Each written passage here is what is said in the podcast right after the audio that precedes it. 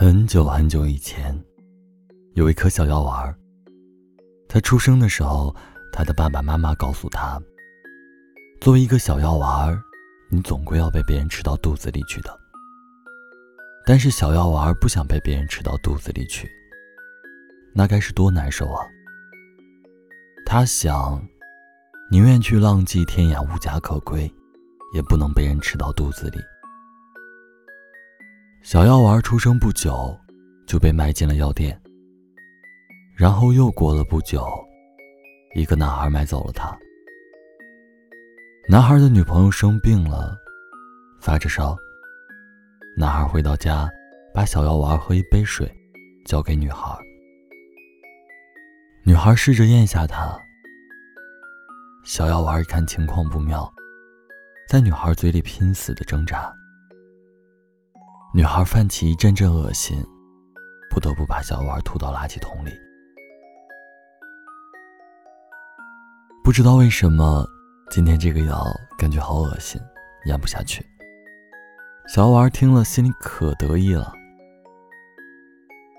到了晚上，一只老鼠光顾了垃圾桶，看了看彩色的小药丸，心想一定很好吃。于是叼走了它，出了家门，到了大街上。忽然，路边的猫打了个哈欠，老鼠吓得丢下小药丸，转身就跑。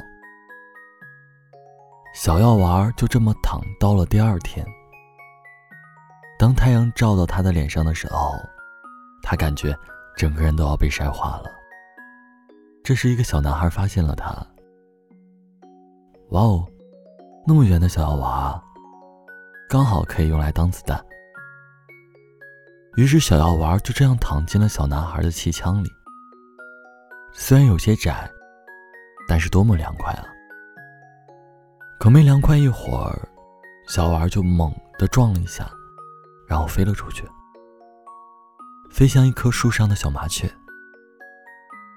小丸到底是没有撞到小麻雀，并且一直往上飞。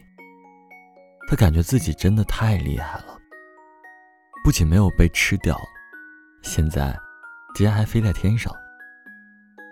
古今中外的小药丸，有谁会有他这样神奇的经历呢？但当他开始往下降的时候，他忽然感觉害怕了。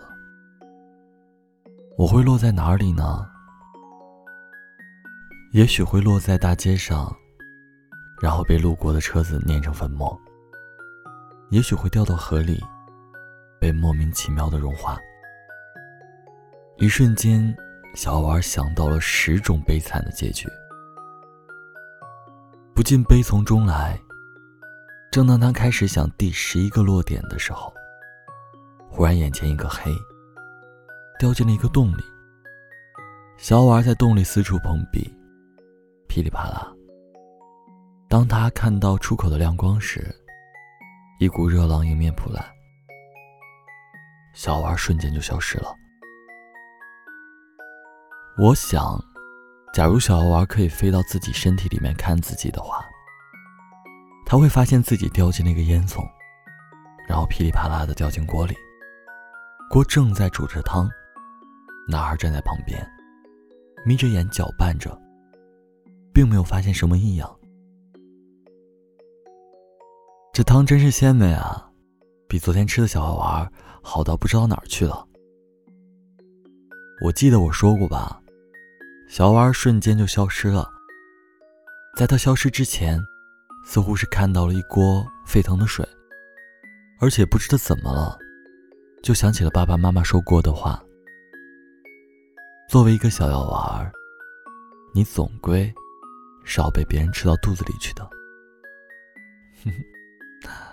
好了，晚安，城市。晚安。